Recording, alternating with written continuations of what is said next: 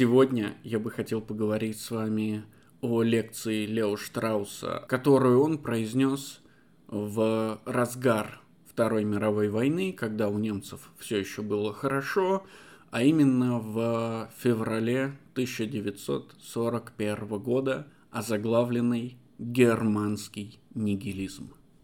В этой лекции Штраус задается несколькими серьезными вопросами относительно природы германского нигилизма или причины, по которой немцы начали Вторую мировую войну, а также относительно проблем современной западной цивилизации, которая напрямую связана с феноменом германского нигилизма.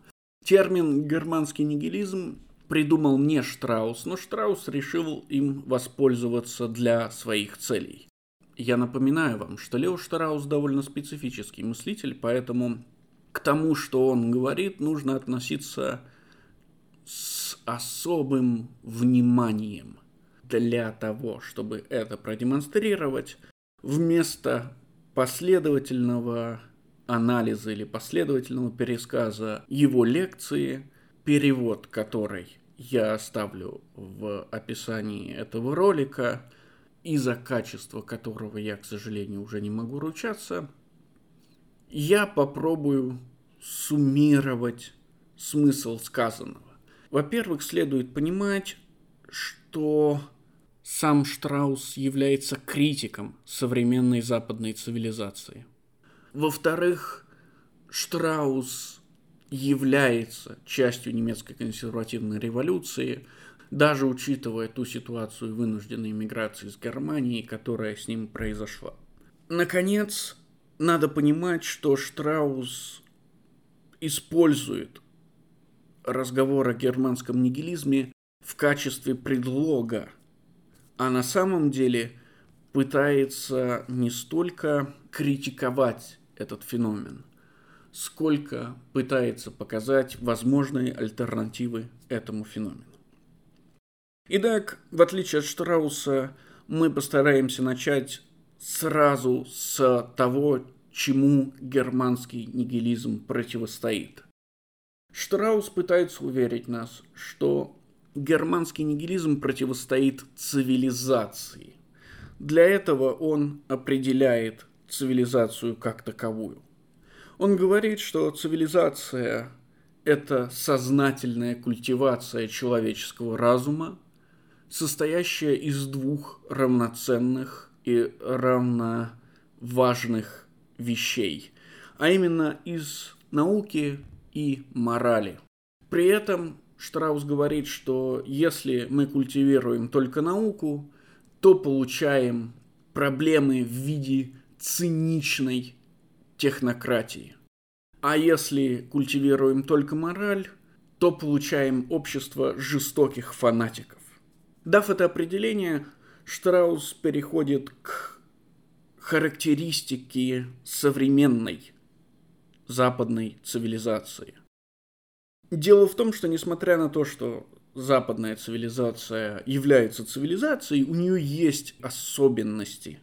И эти особенности и делают ее современной или западной. Таковыми особенностями оказывается цель этой самой цивилизации – которая стремится к облегчению того, что называется the human condition, к облегчению человеческого положения. Она хочет избавить человека от тех проблем, которые он унаследовал в кавычках от природы. Она хочет избавить его от страданий, от боли, от жестокости – она хочет освободить его, превратив человеческое общество в общество только производства и потребления всех и всяческих благ, включая блага духовные. Она хочет избавить человека от того, что Штраус вслед за Карлом Шмидтом называет «эрнстфаль» – серьезного положения дел, серьезного случая. Она хочет превратить жизнь в обществе в бесконечное развлечение, в легкое существования. И для того, чтобы сделать это, она имплементирует две концепции. Первая – это концепция прогресса. О концепции прогресса надо знать только то, что прогресс эссенциально агрессивен или проактивен, он всегда наступает. И второе, что прогресс заключается в отмене границ. Прогресс предполагает, что человек чем-то ограничен, чем-то зажат, он не свободен до конца, и суть прогресса заключается в постепенной или резкой отмене указанных границ, всяческих границ, всех границ, которые мешают, в кавычках, свободе человека. Эти границы можно понимать как буквально. Прогрессивная западная цивилизация, конечно же, хочет отменить географические границы между государствами. Она хочет создать единое человеческое общество, не разграниченное внутри себя. Так и понимать этот термин можно фигурально – а именно все те препятствия свободе человека, от биологических препятствий до препятствий моральных, да, до законов, потому что законы, писанные ровно как и неписанные, занимаются тем, что ограничивают свободу человека. В этом смысле кажется, что целью западной цивилизации является не столько построение беспроблемного общества, сколько уничтожения общества как такового, подменив его бесконечным набором атомизированных индивидов. Ибо в конце концов общество существует, пока существует какая-то мораль. Мораль есть ограничение, принцип прогресса предполагает отмену ограничений, следовательно, рано или поздно всякая мораль коллективная мораль, общественная мораль должна быть устранена. А вместе с ней, естественно, должно быть устранено и общество. Но пока что этого не происходит. Вернее, пока что западная или современная цивилизация пытается подменить классическую мораль, какой она ее нашла в момент своего появления, новой моралью, эта мораль называется утилитарной.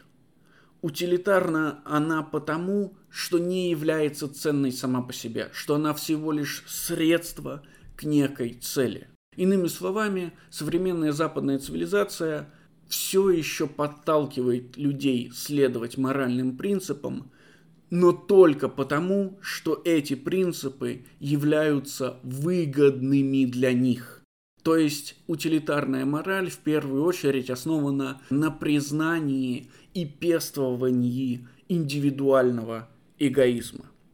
Если это действительно так, если мы верим Штраусу на слово, или вернее, если мы верим той логике, которую Штраус излагает, описывая появление феномена германского нигилизма, тогда придется сказать, что современная западная цивилизация занята самоотменой.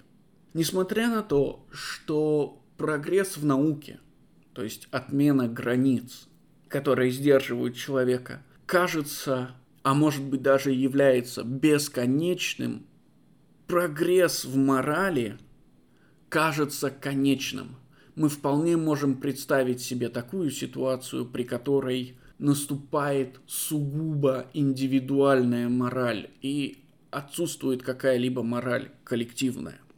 В таком случае современная западная цивилизация, по крайней мере, пусть и не достигает, но движется по пути самоотмены.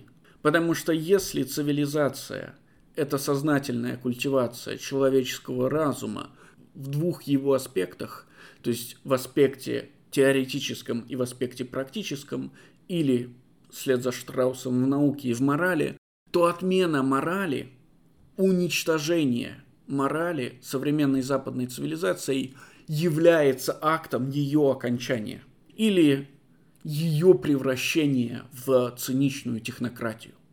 Именно эту проблему, согласно Штраусу, и видят германские нигилисты. Или, что еще страшнее, именно эта проблема и дает германским нигилистам возможность появиться на свет. Кажется, что современная западная цивилизация буквально порождает феномен германского нигилизма. Каким образом? Всякая дисциплина есть ограничения.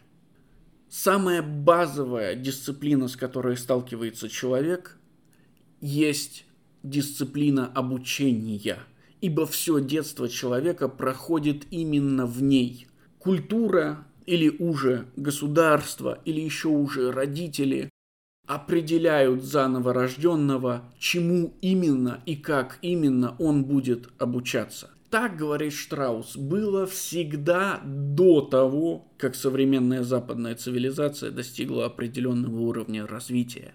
Потому что принцип прогресса, как вы помните, требует отмены границ, отмены ограничений. И потому к началу 20 века западная цивилизация уничтожает принцип интеллектуальной дисциплины, принцип обязательного обучения детей тому, что они не выбирали, тому, что за них выбрали их родители – их государство, их культура. Теперь дети свободны выбирать сами, они больше не обладают интеллектуальной дисциплиной. И вот немецкие дети уже сами начинают выбирать, чему они будут обучаться и как они будут обучаться. И, естественно, своими учителями они выбирают самых привлекательных, самых увлекательных людей и в первую очередь Фридриха Ницше. Ницше объясняет им, в чем именно заключаются проблемы западной цивилизации. Ницше объясняет им, что вектор движения западной цивилизации – это вектор движения к последнему человеку, к тому, что враги Ницше называют коммунистической утопией, к человеку, который больше не способен созидать, к человеку, который больше не способен ненавидеть, к человеку, который полностью потерял всякий смысл жизни, ибо сама жизнь превратилась в бесконечное развлечение, к человеку, от которого не требуется ничего, потому что всякое требование есть ограничение, а современная западная цивилизация выступает против ограничений. И вот эти молодые люди – получив уроки своих учителей, начинают критиковать западную цивилизацию.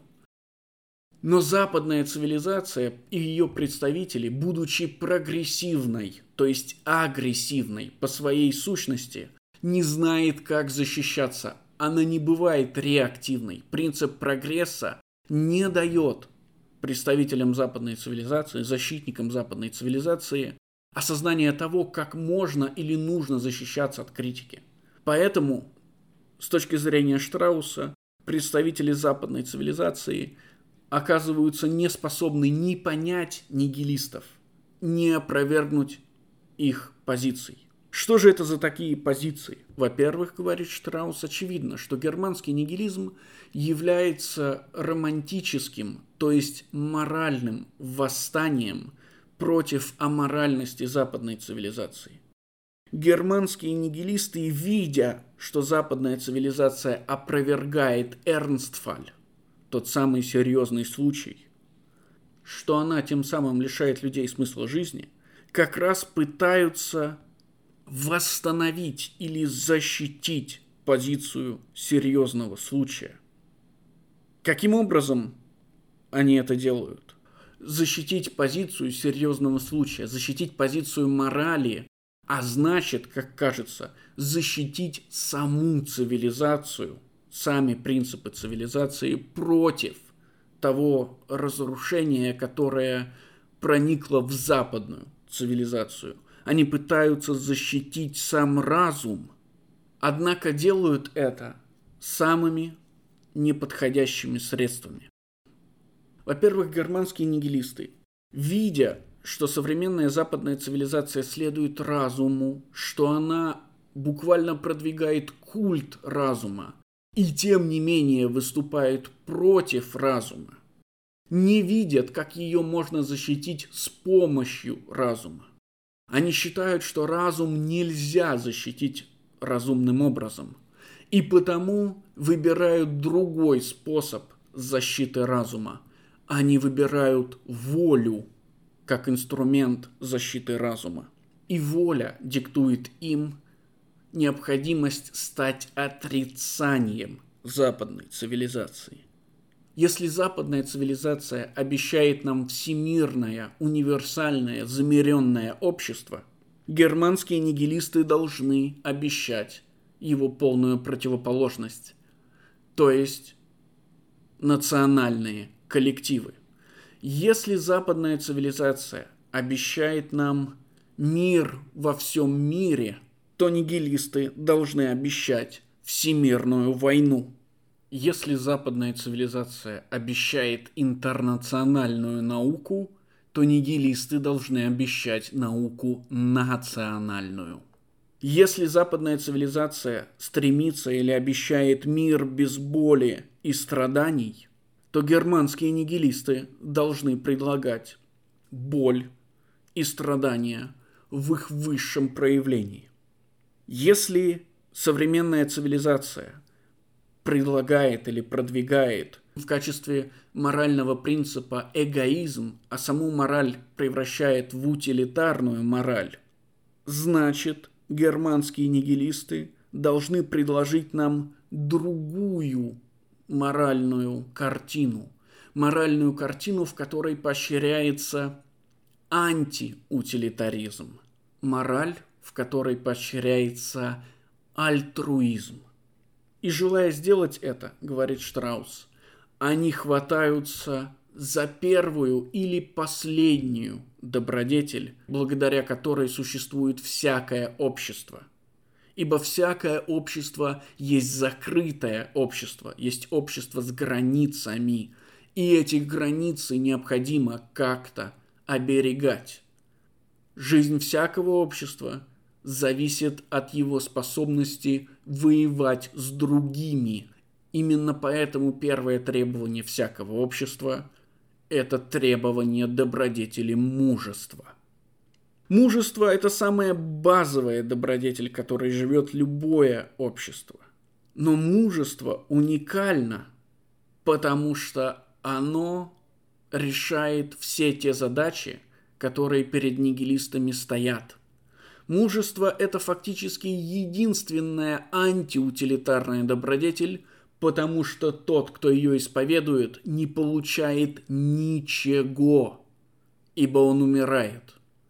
Даже посмертная слава, которая нередко преследует мужественных людей, достается не им, ибо они уже мертвы. Мужество – это альтруистическая добродетель, ибо мужественный никогда не умирает сам за себя. Это невозможно сделать. Мужественный умирает всегда за других. И раз германские нигилисты выбрали мужество, значит они должны создать такую ситуацию, при которой применение мужества, пестование мужества, воспроизведение мужества станет необходимым – и эта ситуация войны. Всемирная война служит сразу всем целям нигилистов. Они разрушают западную цивилизацию, они тем самым становятся ее полной противоположностью, и они заставляют и себя, и своих противников имплементировать мужество – одновременно заставляя их быть альтруистичными, националистичными и антиутилитарными. Штраут заходит так далеко, что говорит, что нацизм не более чем инструмент в руках германских нигилистов. Просто потому, что нацизм – это первая точка отсчета в создании чего-то большего, чем он сам. И здесь возникает Первая большая проблема нигилистов. Хотя нигилисты следуют Ницше и потому знают, что чтобы создать что-то, нужно сначала разрушить что-то, Они целиком и полностью сконцентрировались на разрушении. У них нет позитивной программы. Можно, конечно, сказать, пока нет позитивной программы, но ее все равно нет. Во-вторых, так как нигилисты в пику современной западной цивилизации стремятся быть националистами, они перегибают палку, превращая или пытаясь превратить науку в национальную науку, что, естественно, сделать невозможно. Ибо точно так же, как мораль не может не быть партикулярной, наука не может не быть универсальной. Так они вновь показывают, что выбор в пользу воли есть на самом деле выбор против разума. Выбрав волю для того, чтобы защитить цивилизацию от угрозы, созданной западной цивилизацией, германские нигилисты тем самым презрели разум и таким образом отвергли саму цивилизацию как таковую.